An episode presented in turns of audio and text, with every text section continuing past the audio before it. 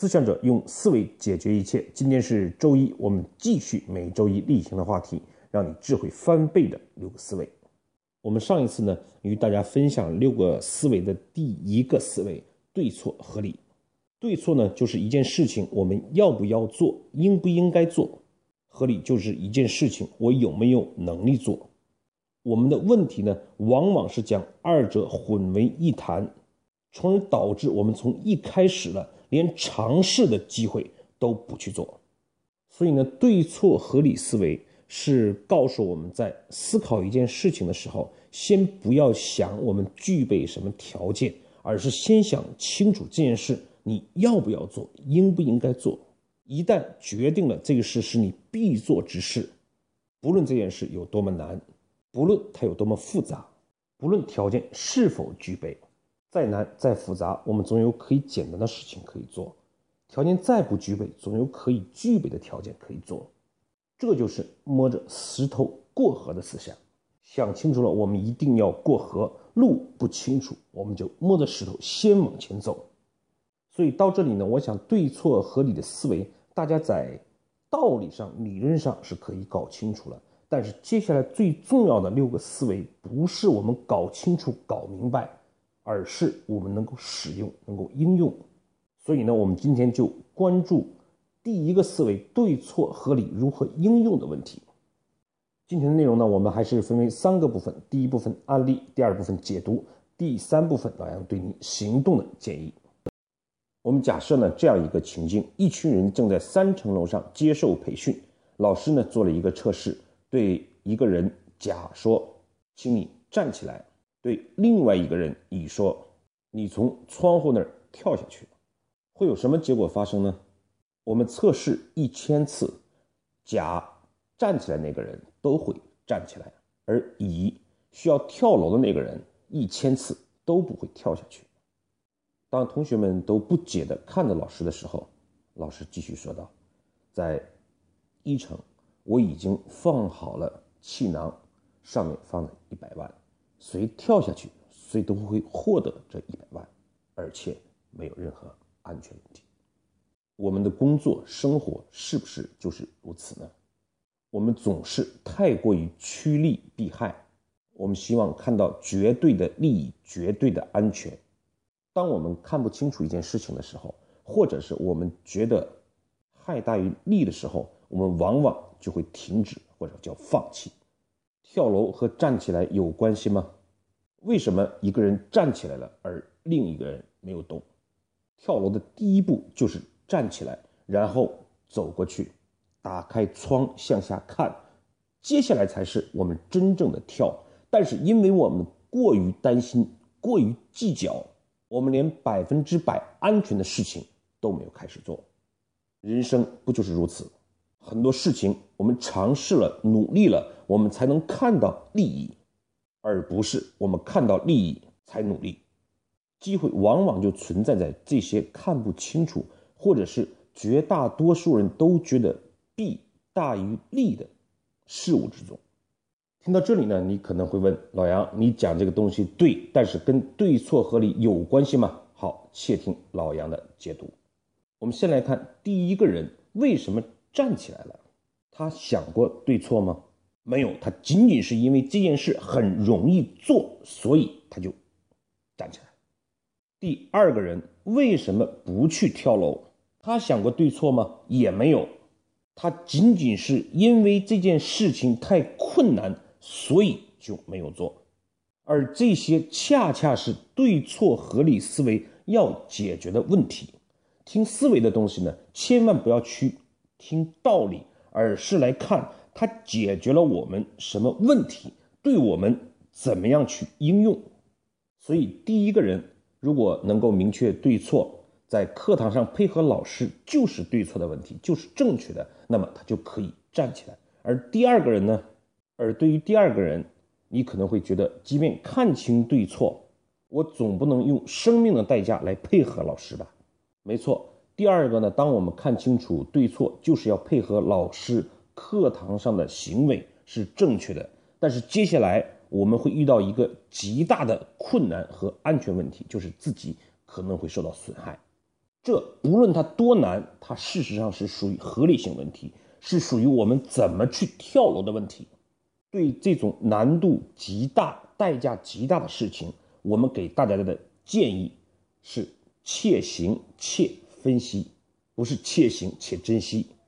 就是看上去跳楼会有死亡的代价，但是任何困难的事情，它都可以由简单的事情构成。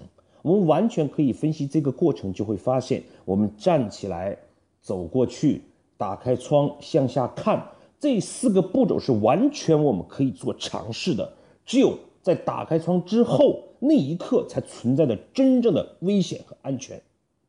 这就是切行切分析，不要去看上去是一个困难危险，我们就马上拒绝行动，而是明确做这件事情的底线。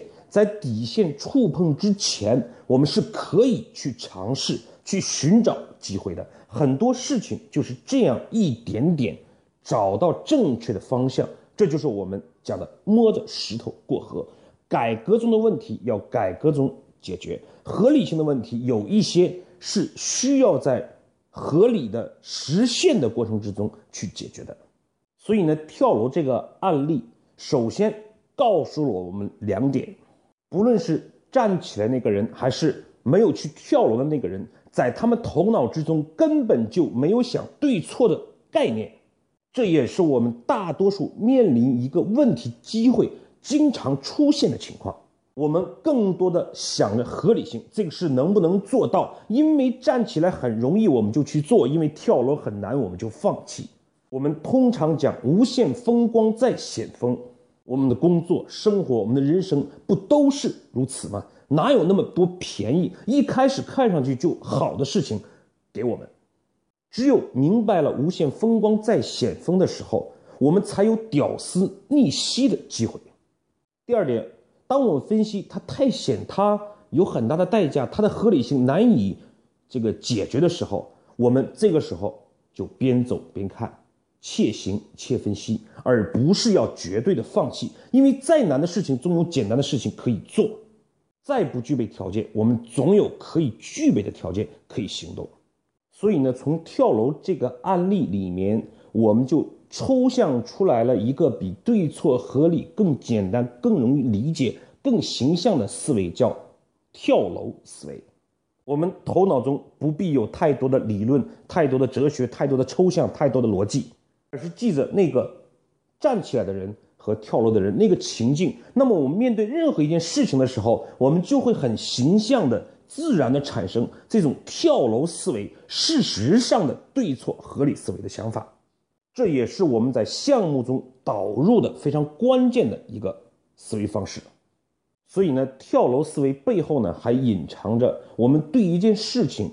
不能站在一个点上，而是站在一个时间轴上思考问题。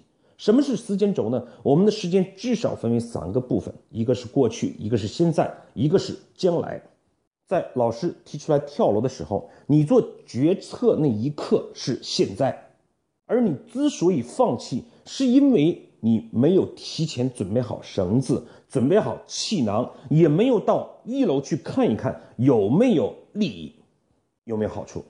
所以这个时候我们就会发现了，我们通常对一件事情的决策，往往是受着过去的制约和影响。也许是我们过去没有努力，也许是我们思维的惯性，我们在这一点上放弃了机会。所以我们就因为现在的这种情况，因为过去我们获得的东西，拒绝了我们的未来。这就是合理性问题。我们思维的方式总是。怎么从现在到达未来？那么我们就必然要想需要具备什么条件？条件都具备的事情，这种机会那就不叫机会了。而相反，如果我们对未来有一个希望，我们希望未来有更大的房子、更好的车、更好的工作、更好的收入，那么反过来再来思考我现在怎么办？未来是我们终将要去、要努力的地方。所以，不论现在我具备什么条件，我能做什么就做什么。这种从未来引导现在的思维方式，就是先对错后合理的思维方式。所以跳楼思维更简单的理解就是告诉我们，不要用现在拒绝未来，而是用未来引导现在。就拿老杨现在在做微信公众号以及在荔枝电台播出节目这样的一件事情，它就是一个跳楼的案例。对这件事情，老杨只是在想，我们在企业里面，在辅导人的过程之中，确确实实看到了一对一的每个人的改变、提升和生活的这种发展，所以我们就需要把我们的东西沉淀下来，传播给更多的人受益。同时，我们也会看到我们的粉丝、我们的朋友，从一个人到一百个人到一千个人，未来也许是几十万、几百万，大方向上是清楚的，也是正确的。但是这件事情真的能实现吗？真的会赚到钱吗？未必。所以就先摸着石头过河。我们对很多事情不清楚，那么这是合理性的问题。我们不知道方法。甚至我们不知道怎么讲解，让大家感觉到听得更好，怎么做网络推广等等这些难题都是合理性的问题。难道就因此而我放弃吗？无所谓，一切都无所谓。当老杨看到了这个方向是正确的时候，我只需要知道代价，我的时间以及因此花的费用是我可以承受的，就 OK 了。因此的，慢慢的，我们的公众号在做不断的。符合客户需求，能让大家更欢迎的方式来做。励志电台，我们的讲解方式，我们的栏目也在不断的改变。作为一个严肃的节目，一个月的时间，我觉得粉丝已经超过一千人，而且在我没有做任何其他这种传播宣传的这种方式的时候，我觉得是让我蛮惊讶的一件事情。包括在这个过程之中，我们走了一些弯路，我们试图去开一家公司，招一些人。包括编辑、文案、市场策划、视频的剪辑、拍摄人员等等，但是我们后来发现我们错了，因为我自己讲都还讲不明白的时候，我搞一堆人的结果就是大家团团转。但这又如何呢？我们不去尝试，又怎么能知道这是错误的？又怎么能往这个方向逐步的接近呢？这不就是跳楼的过程吗？站起来可能会摔倒。到了窗户跟前，可能发现下面没有气囊，那又如何呢？天道酬勤，走起来就是天道。我们接下来对今天的内容呢做一个短暂的总结。通过跳楼和站起来的例子，我们讲对错合理思维具象为跳楼思维，这个更容易让大家理解。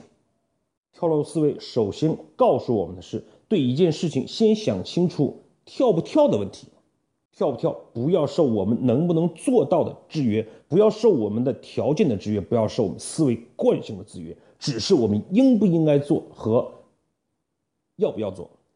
第二点，当我们觉得难度很大的时候，我们就不妨且行且分析，先走起来，那些都不是事儿，总会在行动的过程之中找到方法。第三点，我们要有一个时间轴的概念。我们是生活在过去、现在、未来三个点，我们不要受到过去的制约，用现在去拒绝未来，而是想办法用未来引导现在。如果未来那个东西是我们要的，是应该做的，现在不具备条件又怎么样呢？想屌丝逆袭吗？那就一定是这样的一种思维方式。最后是老杨对你行动的建议，我们从第一次。对错合理这样抽象的思维，到这次相对具象一样有例子、有情境、有事实、有真相的跳楼思维。所以这次老杨对你行动的建议就是把两次的课程重新的再听一次，思考怎么样与你日常的工作生活结合。下一次老杨讲跟你进一步分析跳楼思维在我们实际生活工作中的应用的方式方法。好，今天就到这里，谢谢各位。